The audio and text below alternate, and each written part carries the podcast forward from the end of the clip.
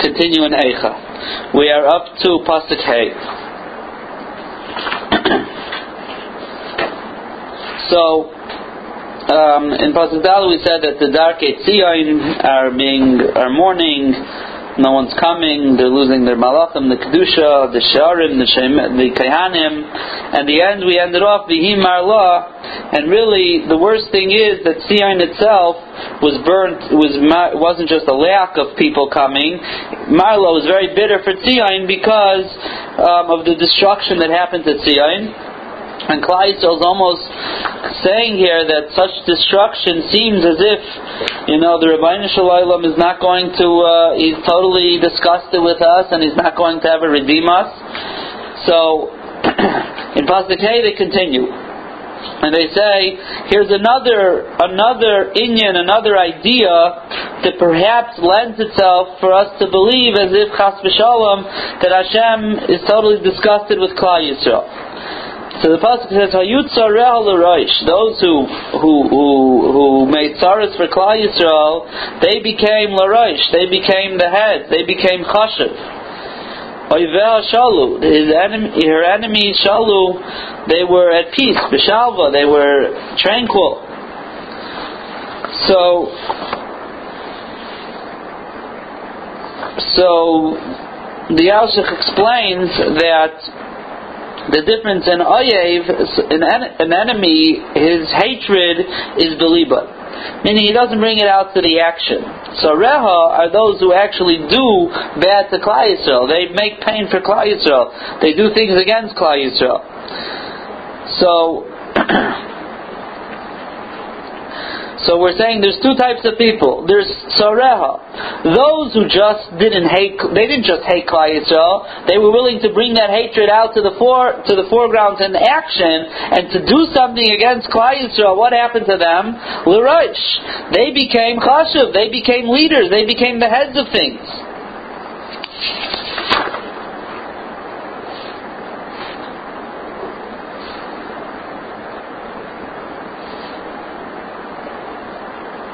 Chazal say uh, such a lashon, "Kol misha hater li Yisrael nasarosh." At that time, anyone who did to bad to Klal Yisrael, they almost got a scar for it, as if you were able to see how they were rewarded that they became chashuv. So tzareh l'rosh oiveha, those who only hated Klal Yisrael but they didn't do any actions, shalu. So they were tranquil. They didn't get any schar for it, but there was no punishments involved. Everything was very peaceful for them. So what does it seem from that? That if you only hate Klal Yisrael, so you're at peace. And if you're willing to go and do something against Klal Yisrael, we'll give you a reward that will make you l'rosh. So it, seems over here that the more one hates and is willing to oppress Klal Yisrael, the greater their schar is. So this sort of lends itself to the idea that Hashem really, most mastanu, so to speak, is disgusted with us. If He's really, if we could see clearly how the more one does against Klal Yisrael, the more scar they're getting, so it seems as if the Rabbi Shalom, Chas v'shalom, Mois mastanu, the Rabbi Shalom is disgusted and he doesn't want anything to do with us. So that's the beginning of the pasuk. Not only did we say in the last pasuk, "Vihi marla," it was such a terrible destruction. We say "Tzarel shalu." These ideas lend themselves. The Klal is complaining here as if Chas v'Shalom, the Rabbeinu Shalom, he washed his hands with us. So the answer is Ki Hashem Haiga Aroi So the answer that Klal gets is no, Adirabba. Hashem Yud Kevavke is Midas Harachamim. Adarabah, this is Barachmim Gedolim. That Haiga Arai Pishaya, that instead of killing Klal Yisrael, there were a lot that were killed, but those that remained, the Rabbi Shalom, instead of putting them to death, Rai Pishaya, they have so many Averis Berachmanis, instead, he gave them tsar v'yagain. So, the ones who pay in Klal Yisrael more are the ones who are helping bring about the kapara for Klal Yisrael. So they get a schus. Their schus is schar that they're going to be made l'roish. So on one hand, you look at those, you say, the more they pay in Klal Yisrael, the more schar they get. It looks as if that's what Hashem wants. He hates us so much, and He put out like a reward. Whoever gets them the most will get the bigger reward. Whoever just hates them, he'll also get a bit of a reward, but not the greatest reward. So you can look at that in one way and say, like Klal Yisrael complained, as if obviously Hashem hates us and He wants people to be mitzaras. But the, the answer that we're getting is no. That through the tsar you get a kapara. So Adarabba, if they're oiveha, oh, they don't do anything to us, they only hate us, so that's a wonderful thing. So they hate us, but they're not really helping us get, get a kapara. Maybe in a way the hatred will feel uncomfortable, so it'll be a madrega of tshuva. But the ones who actually bring us to tshuva and they bring about our kapara through the punishment, so they have a schus that they helped us come to tshuva. And therefore, they're getting the schar by lemazeh. This is what Chazal say. Why um, ibnei banim shel Haman lamdu ta'er b'nei brak. That there's a concept that Haman has a schus that his children, grandchildren ended up becoming Gerim and learning Torah. So Chazal tell us, so some of the Mepharshim say, because at the end of the day, Haman, with all his riches, did bring Klai to Tshuva. So he had a bit of a schus. Bibnei Haman, the grandchildren. So there were some alive, descendants alive, yeah. So, so there's a concept that those who bring Klai to Tshuva, so if they bring Klal Yisrael to tshuva, so even though they did it through their gzeira, they did it through making tsaris, and they'll get punished for that. However, at the same time, their Rabban Shalom is is is every single action a person does is a cheshbon. If it's there's a good part of it, he'll get schar for that. So that's the idea here that Midas Hadin is putting putting the tsaris into a different perspective. You're looking at it with such a bad way, as if the Rabban Shalom washed his hands. Adarabba. The Rabban Shalom wants you to do tshuva, and he's bringing the kapara. And those who help you more to come to the tshuva and get your punishment, so they're getting schar for that. So that was the answer of why Sarel Shalu Ki Hashem Because there were so many Averis that the Rabbi Shalom wanted to bring about a kapara. So now Yirmiyahu Anavi at the end of the pasuk answers back, and he says, "Okay, if you would tell me that the only people who got tsaris were people who are bnei einshim, people who are deserving of a punishment, I would be quiet now. I got my answer. But I have a problem. Who went into captivity in front of the enemy? The little children. They don't have Averis.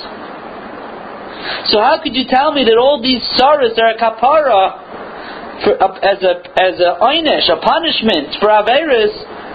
Go look. You're right. Some of them are people who deserve it.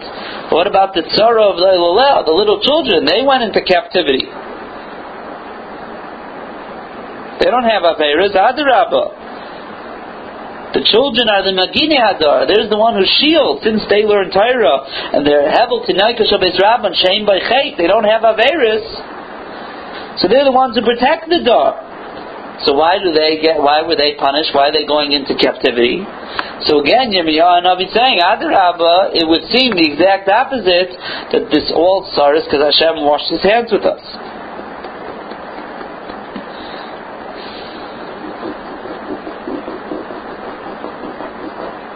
Their death be What? Their death could be What the children? But, but, but those who, but these children weren't dying; they were going into captivity and they were suffering.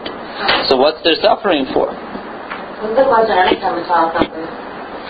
True.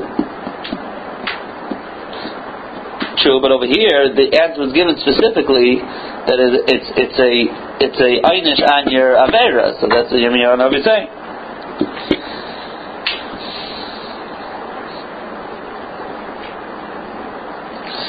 So, so Ruach answers back as follows: Vayetzem ibasiyan kol hadara. So, Yirmiyahu, oh, you're having a problem. Why was it that the children, Sinai Kashabes Rabban, had to go Lishvi? Why they had to go into captivity? So I'll tell you the answer to that.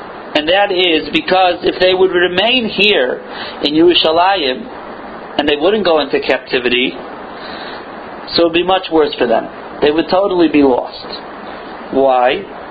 Because we mentioned last time that ten years before the Galus of Tzidkiyo by the Churban was the Galus of Yehoiachin, that they went to Babel with all the Talmid Chachamim. So it means all the Talmid Chachamim had already left Yerushalayim. So you have children, Tinaika Shabbos Rabban, they may know a little bit of Torah, but they need someone to teach them. And if there's no Rabbeim and Talmid Chachamim to teach them, so what's going to happen? Talmid Chacham are in Bavel, they're here in Yerushalayim, and you don't want them to go to Bavel. You want them to stay here and not be captured. So they'll be lost here. There's nothing. They won't have any Torah, they won't have any anything. So therefore, they had to leave Yerushalayim. So in one way it looks bad that they went in captivity, but at the same time, this is really their life. That they're going towards Bavel, and Bavel, there's the Talmid Chachamim there, there's the Torah. So therefore, Vayetze mi Basir and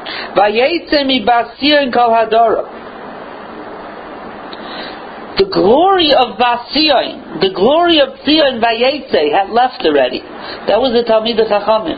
They had left ten years before. And because of that, we had to get the children to Babel, and the way it was brought about was through captivity. So they were taking us captives. But the reason is because it was it wouldn't be a mile for them to stay here in Yerushalayim. Adarabba, we need them to go to to Bavel to the Talmid Chacham.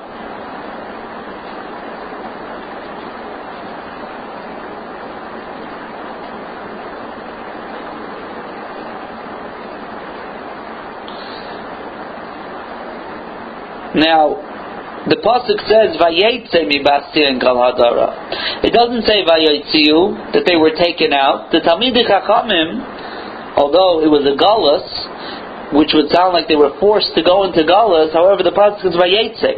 Now he left, which means it sounds like they left on their own will.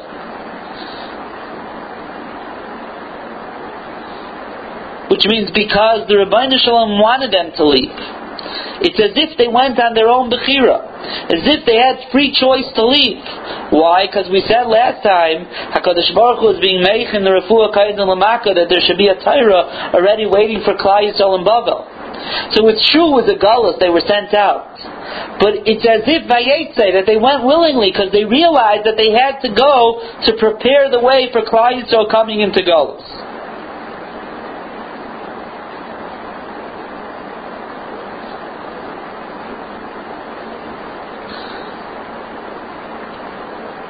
So maybe you'll tell me And that's the reason why then the children had to follow. So maybe you'll tell me, why is it like that? Let the Talmid Chachamim stay here in Yerushalayim, continue to teach Torah here. The Oilaleha, who don't deserve to go into Galus, will remain in Yerushalayim with the Talmid Chachamim. And there is a big difference here between the galus of the Talmid Chachamim and the galus by the Churban. By the Churban, they went as captives. By the Churban, there was bloodshed. Thousands and thousands of Yidden were killed. It was a big tzara. The galus of the Talmid Chachamim, they went into galus, but it was like we say, Vayetze, as if they went willingly wasn't the guy the, the, the, the enemies were not able to hurt all these Talmid Chachamim. They were they were able to take them and put them into Galus, which was really because that's the way Hashem wanted it, because He wanted them there already. So, if so to speak, the tzaddikim are immune almost from being punished and being having all these sorrows, and the children need them, and the only reason the children are leaving are because the tzaddikim had already left. So leave everybody here. Leave the Talmid here; they'll be safe, and then they'll be able to teach your children. Why do you need this? So the pasuk ends off and says, "Hayu sorel ke'ayolim le'motzu mirah." Soreh, its leaders are like ayolim.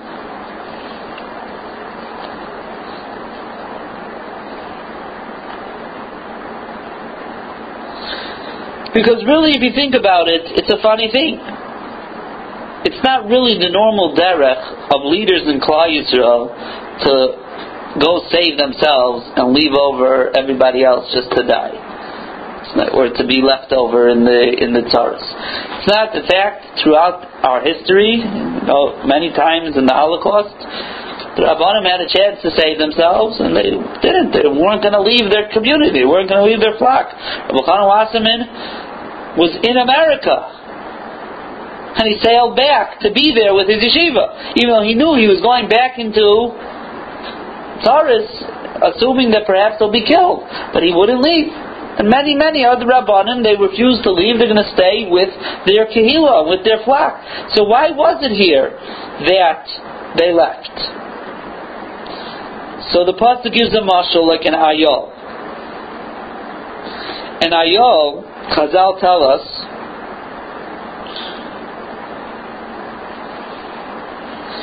is the biggest rachman amongst all of the wild animals. Has the most rachmanis. Kayal tarag alafike mayim, we say.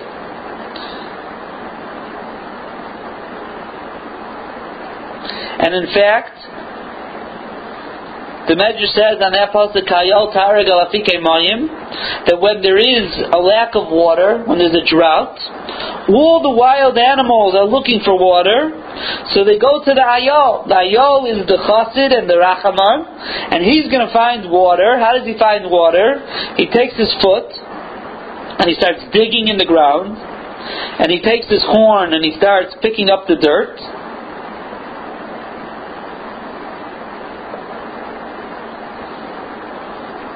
And it seems then he finds water. So, and from from his from his uh, digging, all the chayas end up getting water. However, Chazal tell us that as big as a Rachman as he is, when there's ein mira, when matzu mira, when there's no no no place to pasture, there's no grass, there's nothing, he leaves his children, or she leaves his, its children, and uh, and goes away. Why? Because it's such a rachaman that it can't bear to see its own children die. If there's no mirror, there's no pasture. So this is the biggest rachman of all the animals. It's rachmanis on all the chayas. For sure, it's going to be a rachman on its own children. But yet we see if the children are starving, it runs away. Why? Because it can't. It's such a rachman, it can't bear to see its children die.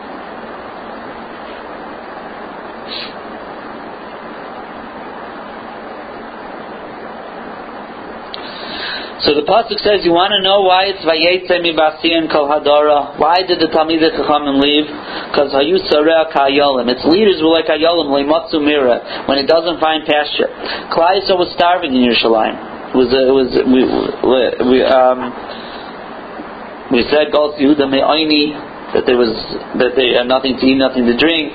Later on, it talks about it also. It was starving. There was a siege. There was a, there was there was no food at all. So the Sareha couldn't bear to watch Klai Yisrael dropping like flies. And therefore, they're the biggest Rahmanim. It sounds like Achzarias to leave. But Ka'ayolim, like Matsumera, like the Ayol, who when they can't find pasture, he leaves his children over. So therefore, that's why Vayetzim Ibasi and Kal Hadara, that's why they left. And not only that, Vayelchu kayach lifnei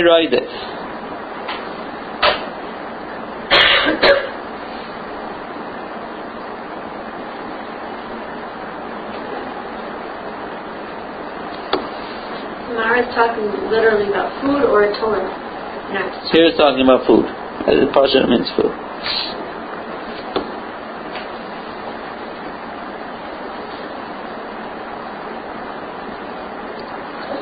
So it was so much, they were so pained by it that it, now usually when someone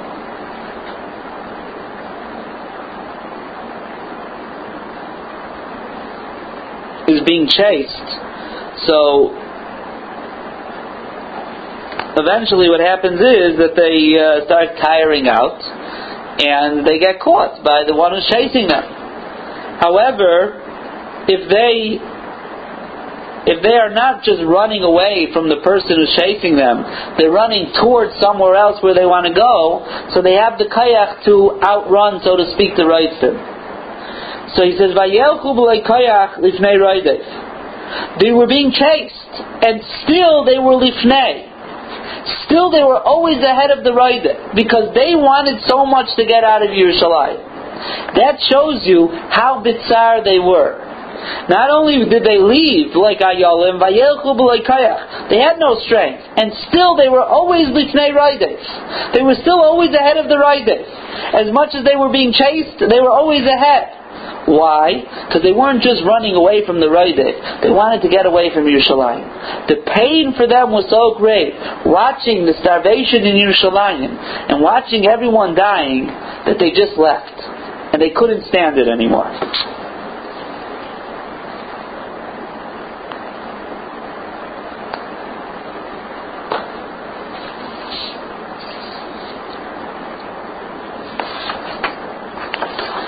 So this is the answer to why.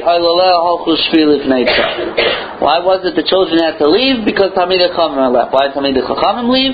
Tamid Chachamim could not stand. They had so much Rahmanis they couldn't stand being in Yerushalayim.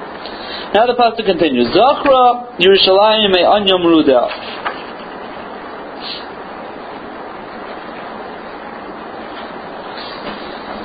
And that is first we have to bimaktim the mashal Chazal tell us, and that is Chazal say that no one knew why Alma of the hearts. Why was the land? Why was Eretz Yisrael destroyed? Dover said Nishal Chachamim. They asked the Chachamim. They asked the Nevi'im. They asked the Malachim. Nobody had an answer until HaKadosh Baruch Hu himself had to say, Al Azva Tairasi, because they left my Torah.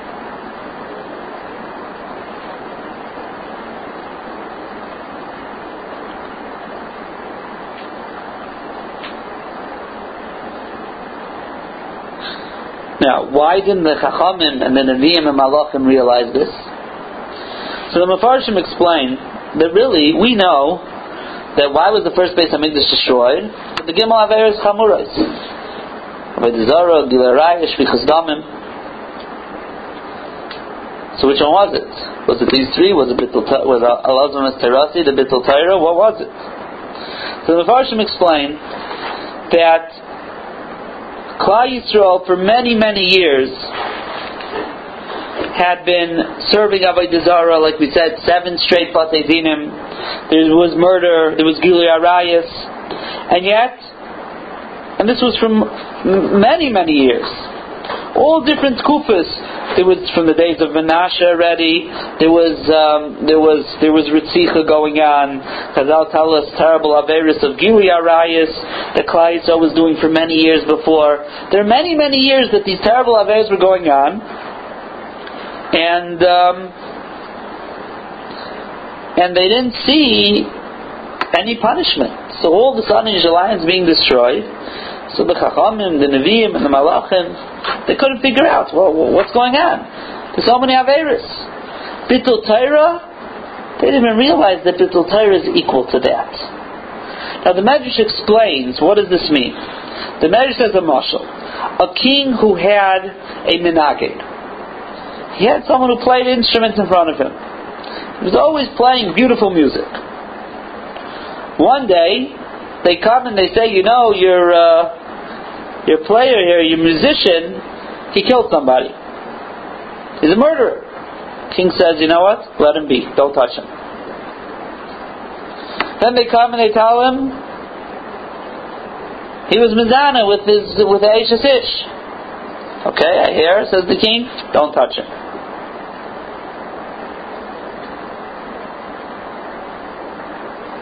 And so on and so forth.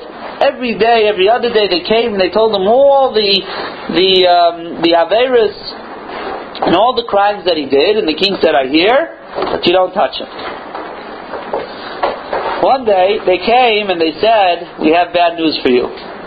Your musician, someone else chopped off his hand. Someone else, he got in a fight with someone, and someone chopped off his hand." So the king said, okay, go kill the musician. So he said, what do you mean? He got his head chopped off and he gets killed? So the king says, listen, yeah, gotta have a whole list, a whole book over here of all the Averis he did till now. You thought every time I was just saying, forget about it, I'm mochel, I'm mochel. I wasn't mochel. But I enjoyed his music so much, I wasn't ready to give him up any yet. So I was waiting. I kept, I kept track that he has a lot he owes because he did a lot of wrong things. But Kozman, is playing his music, I'm putting it on hold. He has no hand anymore, he can't play music, so he's useless to me. So you know what we do now? This big book, we literally throw the book at him, and we kill him for all those Averis. The same thing. Kol Zman Hashem heard the call of Torah, the music of Torah, Hakol Kol Yaakov, Klaisos Isaac in Torah, Hashem was putting all the Averis on hold. He's not going to punish us. The Torah, the beauty of the music of Torah. It was so sweet to the Rabbi Shalom. He said, You're right. I'm not being mochel. I'm not being Mevater on it. I'm not saying I don't care about it. But I'm putting it on hold. Because Cole's mind you're being Isaac and Torah. So I want to hear that Torah. If I'm going to go kill you now, I'm not going to lose the, the sound of the Torah. But once it was Alazwis Tairasi, now you're not learning Torah anymore. So now I don't have the sweetness of Torah. So you know now I'm going to punish you for all those averes that you did through all the years.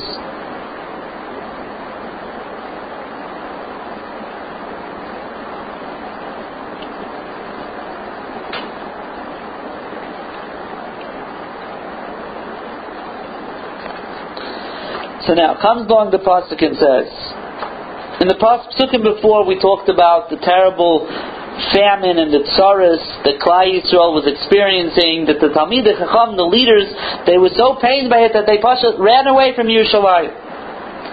So now, there's a big makayim of Kitrug on Klal Yisrael. How was it that they didn't realize the terrible Averis they'd be doing? Why didn't they do tshuva? Why didn't they fix it up?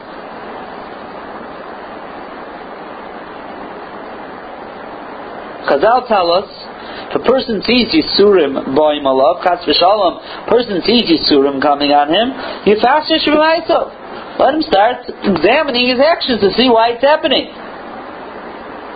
And being pishbesh below matzah, and if he examines all his actions, and he sees he can't find he did anything wrong, so you should know it's from Bittul Torah. So how was it that such Yisurim came on Klal Yisrael? Such terrible Yisurim and famine and thirst. And no one thought anything. What happened to the Parashat Shemaisa? No one thought to fix anything, to do tshuva. So on that, Yirmiyahu is saying, Alimut Tzchus on Yisrael. They're not the only ones who made this mistake. We said the Chachamim, the Nevi'im, even the Malachim couldn't figure out why these Yisurim were coming. Al Me'av like we said before. They asked the Chachamim, the Nevi'im, the Malachim, why is it that Hashem is destroying destroying Yerushalayim and Eretz Yisrael? What they didn't know all these Averes were going on? Of course they knew. But they were led to believe that Hashem's not going to punish because for so many years nothing happened. So many years there was the Averus of Avodah Zarah and Gilarais and Shfichas Damim. This is going on for generation after generation. So they didn't even dream that the tsaras were coming from these things, because we were never punished till now. These Yisurim, they, they were used to it. This is like generation after generation that we're doing these Averis and everything's wonderful. So why all of a sudden now should we be punished for it? The Yisurim are coming for that. The, even the Malachim didn't realize that that's why it's happening. Yeah? Um, did it, did it talk to them about they were doing wrong? Yeah, so he, he did, yeah. But they still, they felt so confident, because they felt so, you have to understand, there were a lot of Nevi'ah Sheker, who said the exact opposite to the Nevi'ah Emes. And um, it's, it, it is a time on Klal Yisrael, but at the same time, Yirmiyahu still comes to Malamet Chus. Chus that the reason why that they didn't want to listen to the Navi is because they looked around for so many generations, nothing ever happens. Why did they believe it? Why should they believe it's going to happen now? You have both studs in here. You have both sides of the coin. they're don't realize by what's going to happen now, the actual. By the Yisurim are happening, yeah. But they, because the Yisurim are happening for so long. So what? Not the Yisurim are happening for so long. The Averis were going on for so long, and now the Yisurim are starting up. Oh. And and um, why should they dream? It's all sudden now for those Averis. So they're only starting getting Yisurim now. Right.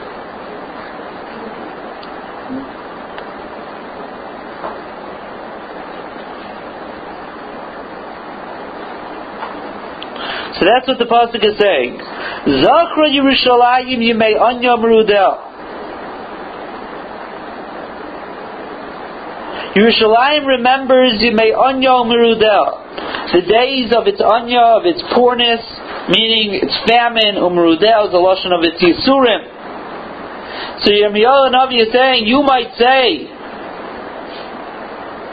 that if there's Anya on the Merudel, why don't they do tshuva?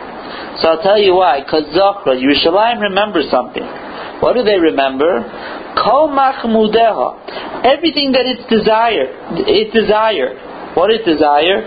Avodah Zarah, Gili Araya, Shfichas Damim. These were the things that the Averis, the Klai was busy doing the whole time.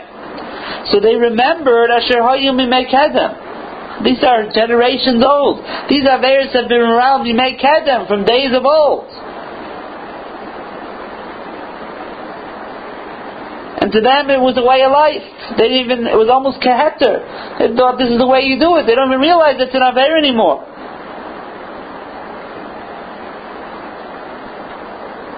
And this was the the eights of the Yetzer Hara that the Yetzer Hara told them, don't have to worry about anything. Look, it's going on for so long.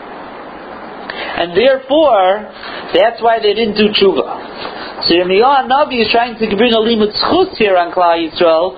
Why was it that when the Yisurim began, they didn't think it was because of all these Averis? Because it's Kol Machmudeh All of these things that they desired, all these Averis, they've been doing for so many generations that to them they didn't even dream that that would be the reason why it's coming.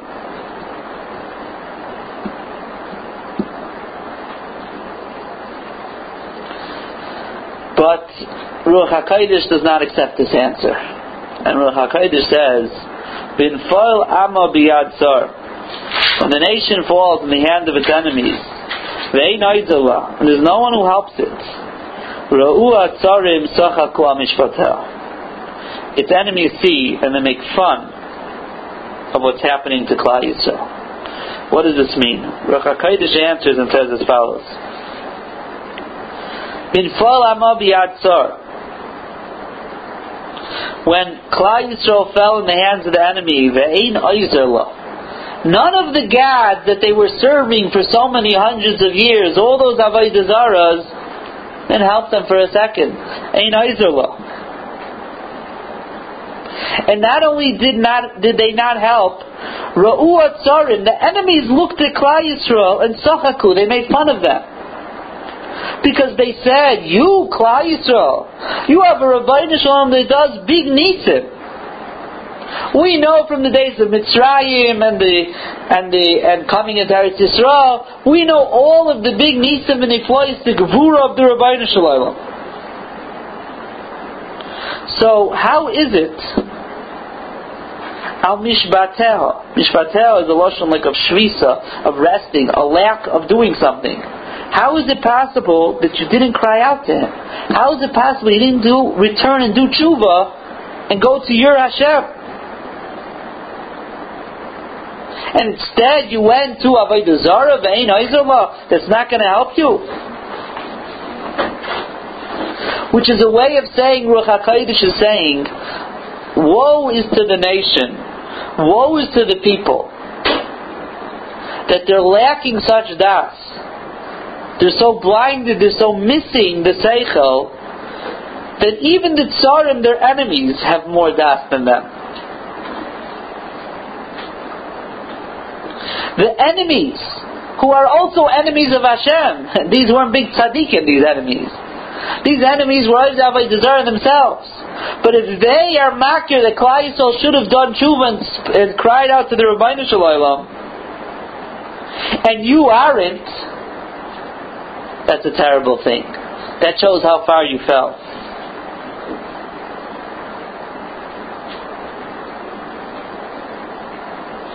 So why is it that when you were in the tsaras of Anyam Rudel, like you said, Zachar Yushalayim may Anyam Rudel, in the days when it was poor and there were tsaras, why didn't you cry out to the Rabbi Shalom? Even the enemies were able to see clearly that you should have done tshuva.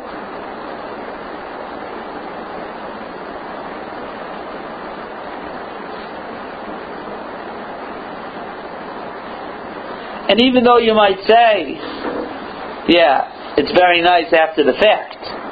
In other words, the enemies, after they we fell in their hands, bin fol amal now they see that the Avodah Zarah wasn't helping us, and now they see that we should have cried out to Hashem. That's that's uh, hindsight is twenty twenty, right? See, once they won, they say, "Oh, see, Avodah Zarah didn't help." But no, that's because this is really when they're at first seeing that you were crying out to Avodah Zarah and it wasn't helping. But it's true, even if they would have seen you then. Even if they would have seen you, Ra'ua Tarim, not only when they saw you, Ra'ua, if they would have seen you then, in the days of Anya Marudel, when you were still in Yerushalayim, before they capture you, as you're busy trying to cry out to Zarah, and you're not doing tshuva, then also, they would have also made fun of you, that you're not, that you're not going to the Rabbi Shalom. Because it was so clear to them. So you're coming along and saying, what should we do? We didn't realize generations already we're serving Avodah doing all these averes and nothing's happening. But even the Goyim realized that you're doing the wrong thing. They saw clearly that you should have been doing tshuva. And if they realize that, you have no time anymore. Why, you, why didn't you realize it? So in the beginning of the pasuk, Yirmiyahu Navi is trying to be malamed schus on Klai why they didn't do tshuva. Ruach is not accepting it. Now It's not accepting it.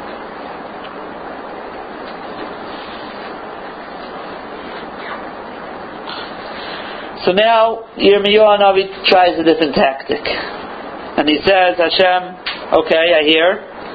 But listen, don't be so angry. Why? Because Chait Chat Yerushalayim. Meaning, Klal Yisrael, Chait Chat, the two Averas, a double Avera, and they got punished doubly also. And therefore, they got what they deserved. So it should be enough for Rabban Shalom. And what does that mean? So Chazal says as follows. The Medrash says, Chatu b'kiflayim. Klal Yisrael sinned doubly. A double sin. Many different Mepharshim explain it. That's why it says Nachamu Nachamu Ami is connected Chait Chata. There's a double Chait, so there's a double Nachama. So the way so the way, and the pasuk says, "Kilaka miyad Hashem kiflayim," so Hashem punished them doubly, and therefore He be menachem them doubly. So what's this double? So the the pshat is as follows: If let's say you have a a um, a spring of water, a spring of water, mayim chayim, uh, not well water, a spring of water that's coming from the ground.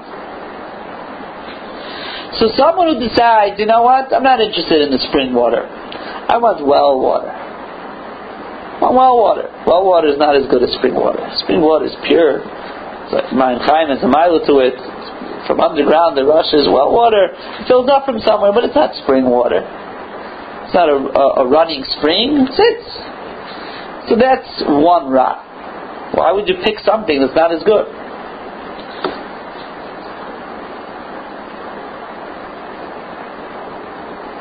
But let's say you decide to use, say, you know what? I don't want spring water. I want water that is mechunas, which means it's like in a well. However, the well has a leak to it. And all the water is leaking out. That's marish already. Not only are you leaving the Maim Chayim, you're choosing something which can't even hold any water. So it's a double ra. HaKadosh Baruch Hu is the Mayim Chayim. He's the Makar of everything. He's the Mayim Chayim. So if you leave the Rabbi Shalom, and let's say you decide to choose, I'm not saying Rabbi Shalom, I'm going to choose a serve a Malach or a Mazel.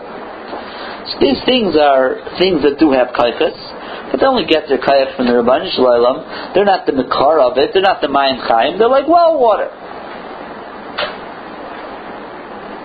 Why would anyone choose to leave the Makar to go to the Malach? Okay, that's bad number one.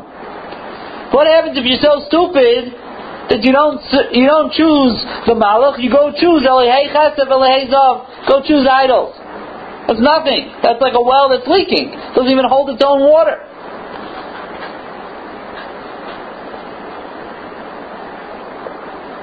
So that's the double. Shtayim rose asu ami chazal, the Pasuk says in Yirmiyah.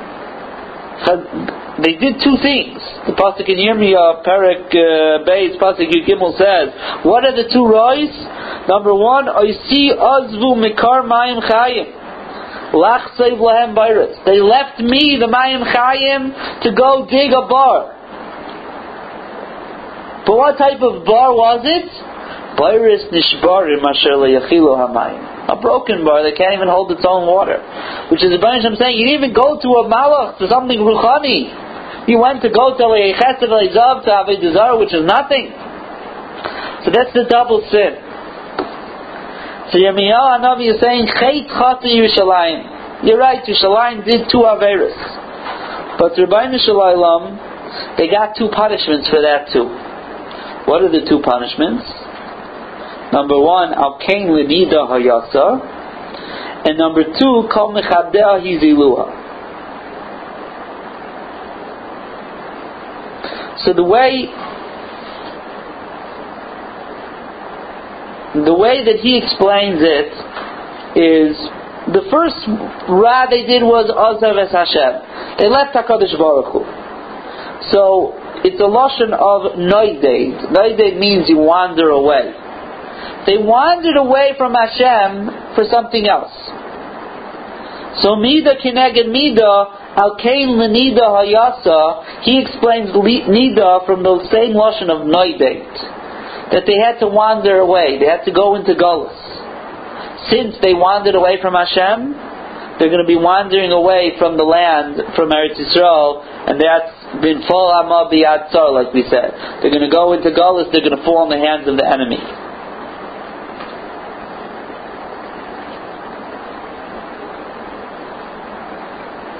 On the second Aver that they did, that they served Avodah Zarah, that's like a well that doesn't hold its own water, so Kol Mechabdea Zilua. Kiro Ervasa.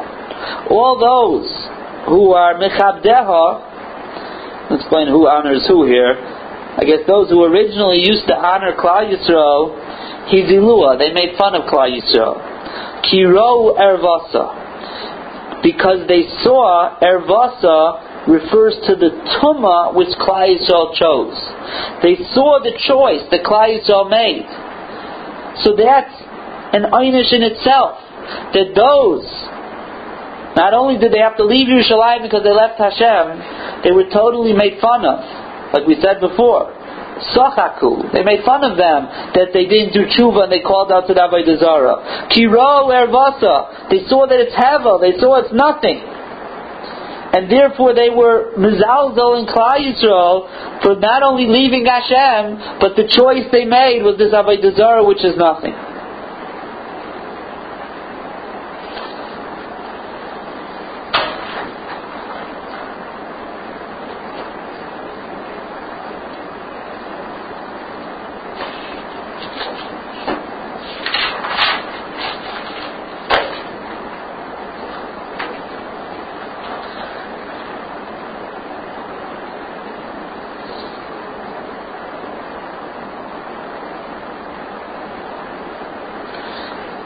Then Yirmiyahu Navi says, but don't think it was only Klal Yisrael. Gam only the Goyim realized that it was nothing. He's again trying to be Malamed Chutz for Klal Yisrael, Gam Hi Mencha. Klal Yisrael also groaned. They also groaned out of pain that they were taken captive and that Hizilua, that they were being made fun of. Yeah. Well, it's every time we talk about seeing Yerushalayim and Esau, we're all it's all one, you know, general idea of going into Gullus. Right? You're talking about Klai, so what is the Gullus here? Yerushalayim doesn't mean Achet Chat Yerushalayim means the people of Yerushalayim, right? So they're groaning, but they're not just groaning because of these sorrows. Vatashav Acher. They are returning to the past, which means to say they're groaning on the things that happened before the tzara. The reason why the tzara came about is because of Chet Chatzi Yerushalayim. That's what they are being nencha on. They're groaning vatashav acher. They're going and groaning on what happened in the past. They realize that they made a mistake. They realized that they were wrong, and they actually, like we said, Chet Chatzi Yerushalayim. So Yirmiyahu Navi here is trying to be Malamed Chus on Yisrael. You're right, Klal Yisrael did Averis, two Averis, and they got two punishments for them, Mid the Keneged, Mid on each one. And it served its purpose, because Gami Nencha Batashavachar. It wasn't only that the Goyim made fun of them and gave them tzaras, they also realized it and they groaned, Vatasha Vachar. But they weren't just groaning because of the tzara itself, Vatasha Vachar, they were groaning on what brought about the tzara, which means that they were doing tshuva and the Avera that brought it about.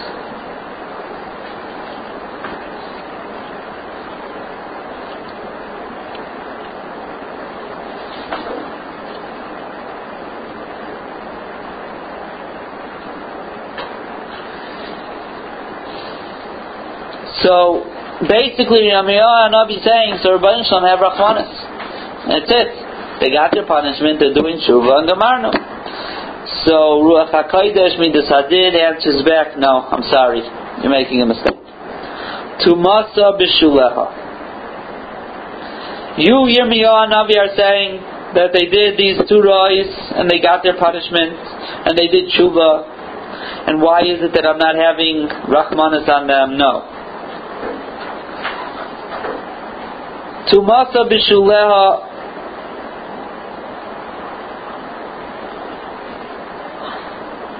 which means as follows.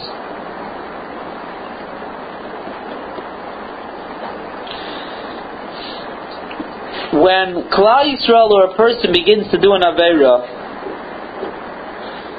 so it's very easy for them to at that point stop and do tshuva.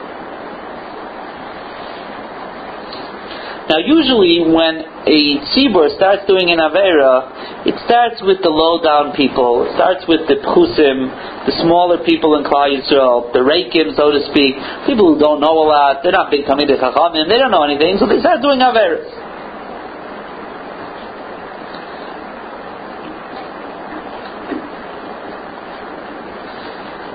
Now, at that point, the Gedolim, the Talmidei Chachamim, the Tzaddikim are supposed to stand stand up and tell them to stop doing it. And since it's only in the low down people, the people don't know a lot, so you're able to like stop it before it starts spreading too much.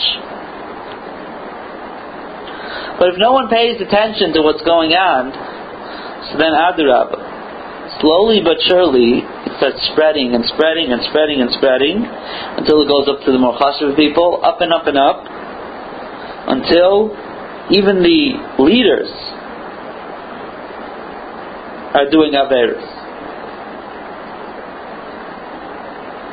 And then, when the Rebbeinu Shalom then punishes, so then everyone gets punished here. And it's very hard to crawl, so to speak, out of this Avera when it's so widespread. But why did that happen? Because no one paid attention that it was slowly moving its way upwards and spreading. So says the pasuk, "Tumasa b'shuleha." Shuleha are the edges, the bottom. The tuma began b'shuleha. The averis, the avodah started b'shuleha, the edges of Klal Yisrael. And at that point, you could have stopped it. But loizachra acharisa says the pasuk. No one remembered or realized acharisa, what the final product's going to be, what's going to happen at the end. No one was paying attention that if you let this get out of hand, it's not going to stay on the edges. It's going to work its way all the way up.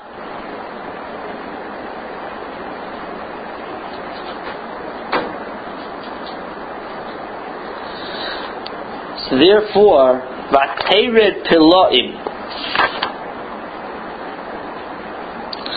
Yisrael fell down piloim. Piloim is a lotion of a pella, which means like in in in a uh, not an ordinary fashion. They didn't fall down slowly, step by step. They fell down totally from the top of the big tower all the way down to the deep pit. Why did that happen? It was Midah Keneged Midah. They didn't pay attention to the stages, the hadraga, the steps of how the um, of how the the Avera was taking hold in Klal Yisrael. So since they didn't pay attention that it went b'madregais, they didn't realize it goes slowly. So their punishment also was not in madregais, and their punishment was thrown down. For years before they didn't have fear, they had trouble. That, isn't that part of the punishment? What do you mean? Meaning that they didn't just one day have a great life and then the next day they woke up with tons of punishment. It was like a gradual process. I guess it seems it wasn't as gradual as it as as it would it would be. It went much quicker. I mean, Chazal do give the marshal as if they fell off the cliff. So that's what he's saying. That um,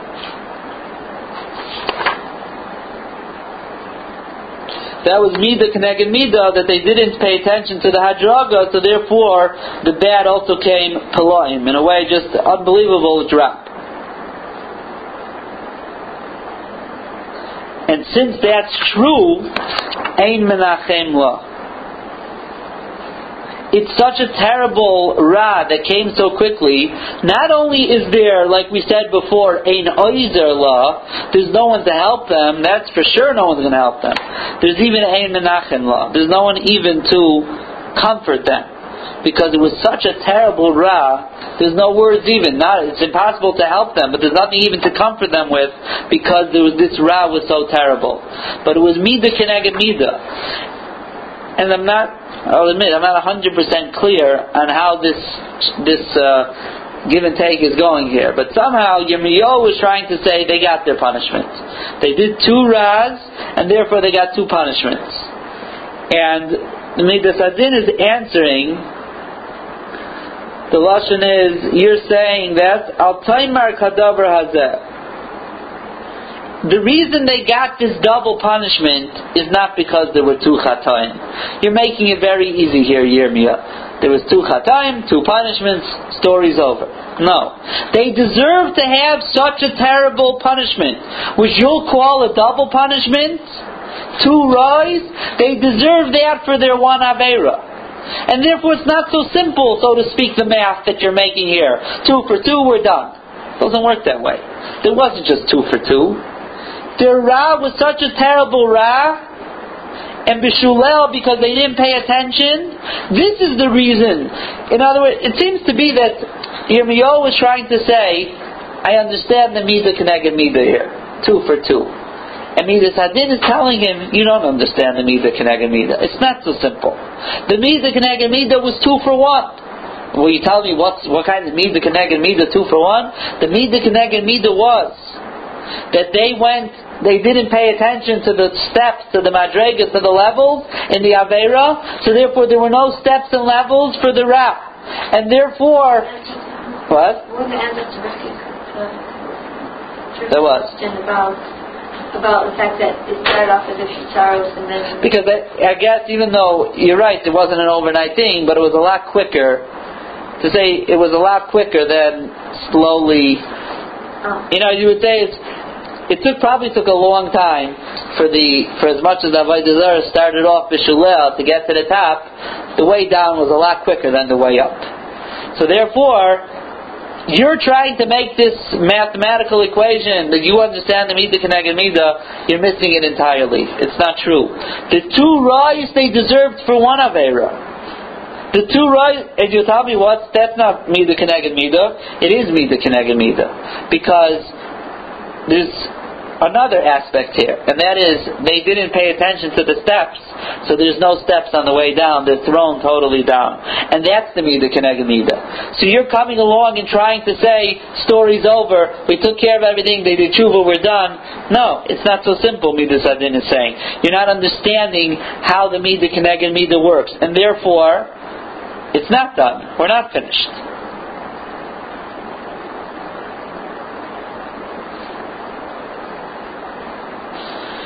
So now, Knesset Yisrael is finally speaking up, it seems. Until now, Knesset Yisrael didn't feel that they had anything to say. Yirmiyahu Navi is the good one, and he's trying his best to be Malamed Chus for Klal Yisrael, to bring Rachamim to Klal Yisrael, and he's having a hard time here with Midas Hadin. Klal Yisrael heard Vaterid Peloim Ein Menachem La. They heard the Rebbeinu Shalom said you deserve to fall to the bottom of the pit. Not only is no one here to help you, there's no one even around to menachem you. So now Klal Yisrael says, okay, I realize I have a taina now. Re'ei Hashem is on ye. Klal Yisrael is talking. Look Hashem as on ye at my tsaras, ki higdil oyev.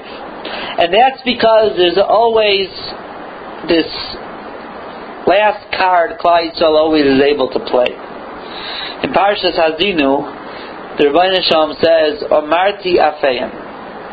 I wanted, I said I would destroy them. Ashbisa me'enesh zichram, the pasuk says. I'm going to eradicate them from the memory of manhood, of mankind. But I'm not going to do it. Why? Lule kaz oyev oger. Because the Goyim are going to say, we did it, V'loi Hashem Paul calls us. That the Goyim are going to say, it wasn't Hashem, it was us, and we got rid of them. And that is Achil Hashem. So Hashem says, that there's always that last card. You know, see, Moshe Rabbeinu always plays this card, so to speak. I don't mean in that way, but he always, whenever Hashem wants to destroy Klai, so what does he say? They built the Yechailas Hashem. They're going to say Hashem couldn't get them in, Hashem couldn't get them here. And in fact, somewhere the Sforno says that Moshe Rabbeinu told them that there's going to be a point in the Varim somewhere, maybe in Eitiv, somewhere he learns into the Psukim that Moshe Rabbeinu is telling Klal Yisrael, it's not going to be so simple anymore. When you're in Eretz Yisrael, you're not always going to be able to say Hashem chil Hashem and Hashem is going to take it away and be mochel you. It worked in the midbar. I was able to do it. But when you're going to get into Yisrael, it's not going to be. Klal Yisrael is very comfortable. We always have that. We always look. We, we know what Moshe Rabbeinu did. We'll always daven chil Hashem and finish, and Hashem will, will weaken. Moshe Rabbeinu said it doesn't work so easily anymore.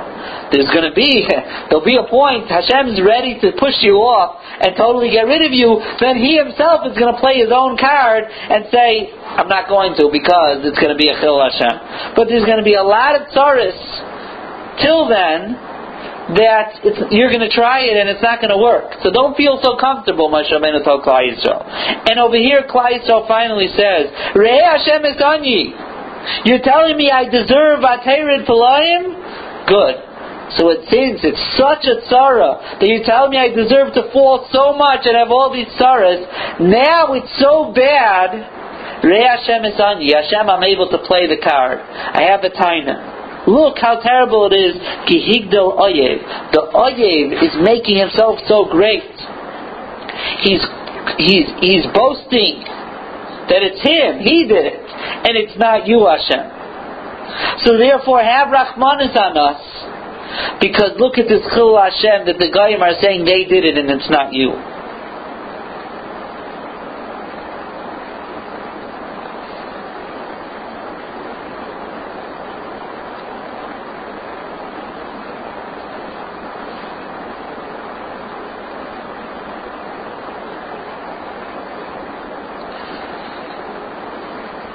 Now the pasuk says, Yodai paras tsar al kol machamadeha. The enemy, the tsar, spread out his hand al kol machamadeha on all of Klal beloved things. Kirasa Goyim, because she saw the nations, Bo Mikdasha, they came into her Beis HaMikdash, Asher Tivisa Lo.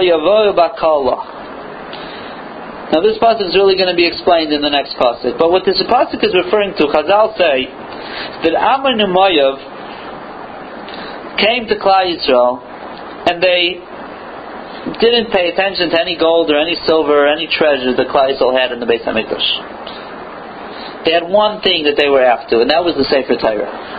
Because in the Sefer Torah it says, "Lo Hashem." Right, that's what the pasuk says. Asher tivisa that you had commanded lo yavayu b'kalach that they're not allowed to come in the kahal. That's what they were out to get. That bothered them so much, and that's the machmadel. Yodei parat sarah kol machmadel. The enemy went and went to what's our treasured thing, what's our most beloved thing, our Sefer Torah. That's where they went to strike. That's what they went to grab. That's where they placed their hand and destroyed. Why? Because it says in that Sefer Asher Tivisa, because you commanded in the Sefer Torah, that they're not allowed to come into Kahal Yisrael.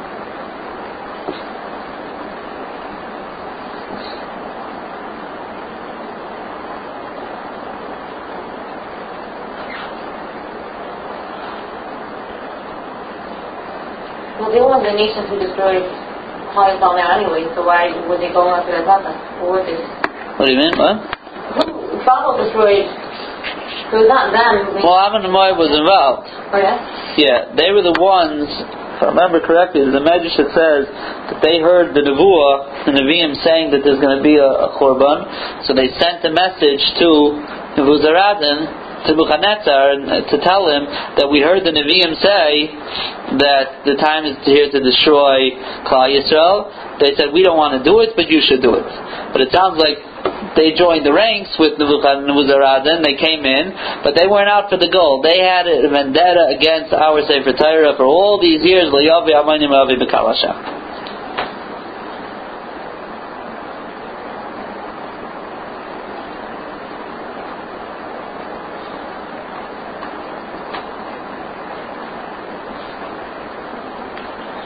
So, the Alshich explains as follows. What's the Rabbi Shalom saying here?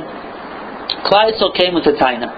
And they said, you know what, Rabbi Shalom, there's so much sorrow, we have such punishment. You already said to yourself, you already said that you'll stop the punishment so that the Goyim shouldn't say it's them themselves. Because of the Chil Hashem. So Hashem says, Midas Hadin comes along and says, what do you mean? Yodei machmadeha. The enemy went, and he went straight for the Sefer Torah. Klal Yisrael should have defended the Sefer Torah. You should, if you're so worried about Chil Hashem, you should have been more worried about Chil Sefer Torah, and you should have got up and fought against them to save from their hands the Sefer Torah. Because it says they took the Sefer Torah and they erased those psukim. That's what they did.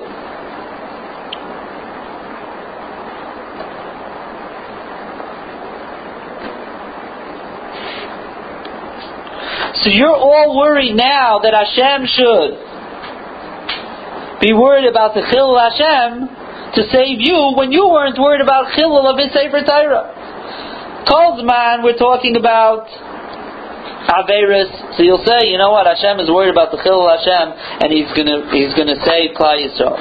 But if they themselves weren't Meiser Nefesh for the Chilul of the Sefer Torah, says Midas Hadin, then Hashem says Adarabah. You also have a part in this in this avera. Why were you not so worried about the chil of my sefer Torah? Why And who- they worry about it? What? Why should they worry about it? It sounds like from him that they should have been Meiser Nefesh to see you save the sefer Torah. uh, They should have been Meiser Nefesh to save the sefer Torah.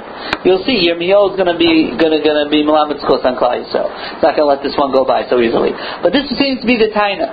So therefore, now what do you think about it? Who's the one who's more Mechal Hashem? The guy who says that we did it, not Hashem, or the Yid who didn't stand up for the covet of the Sefer Torah. Hashem says, you know what? I'm going to go punish the Yidden for not standing up for my covet, rather than punish the Goyim, so to speak, by stopping the tzara because it's a chil Hashem that they're going to say that they did it themselves. So that's the taina. You didn't stand up for me. I should stand up for you. Says Yirmiyahu Anavi, no. Kirasa goyim ba mikdasha. Asher tzivisu lo yavoy bakalach.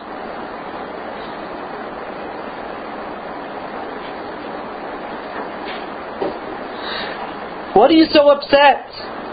Kirasa Gayim Mikdasha, that they saw the Gayim coming into the Beis Hamikdash, and they were going to get the Sifrei Torah to say, Lo Yavayu Bakalach. So Yirmiyahu Navi continues into the next pasuk and says, that's the Taina Rabbeinu Shalom, that they watched the Goyim go in and they didn't do anything. Kirasa Goyim Mikdasha. What do you want from them? Everyone's groaning, starving for bread. So nosnu machmadeim ba'oichel lahashim nafesh. Nosnu here, last week's parsha, uh, last week's parsha, yeah, last week's parsha says v'loy nosan sichain.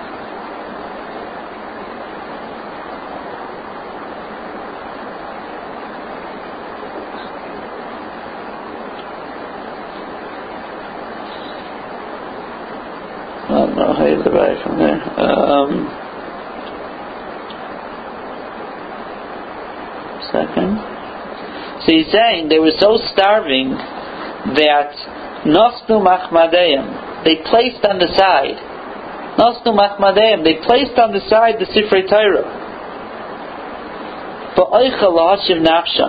Why? Because they were so starving for bread. So you can't have tainas on a Klal Yisrael if Klal Yisrael is at their kayak and everything is bishalva, and all of a sudden Goyim come and their one thing they want to do is take the Sifrei Torah, so you have a time on it.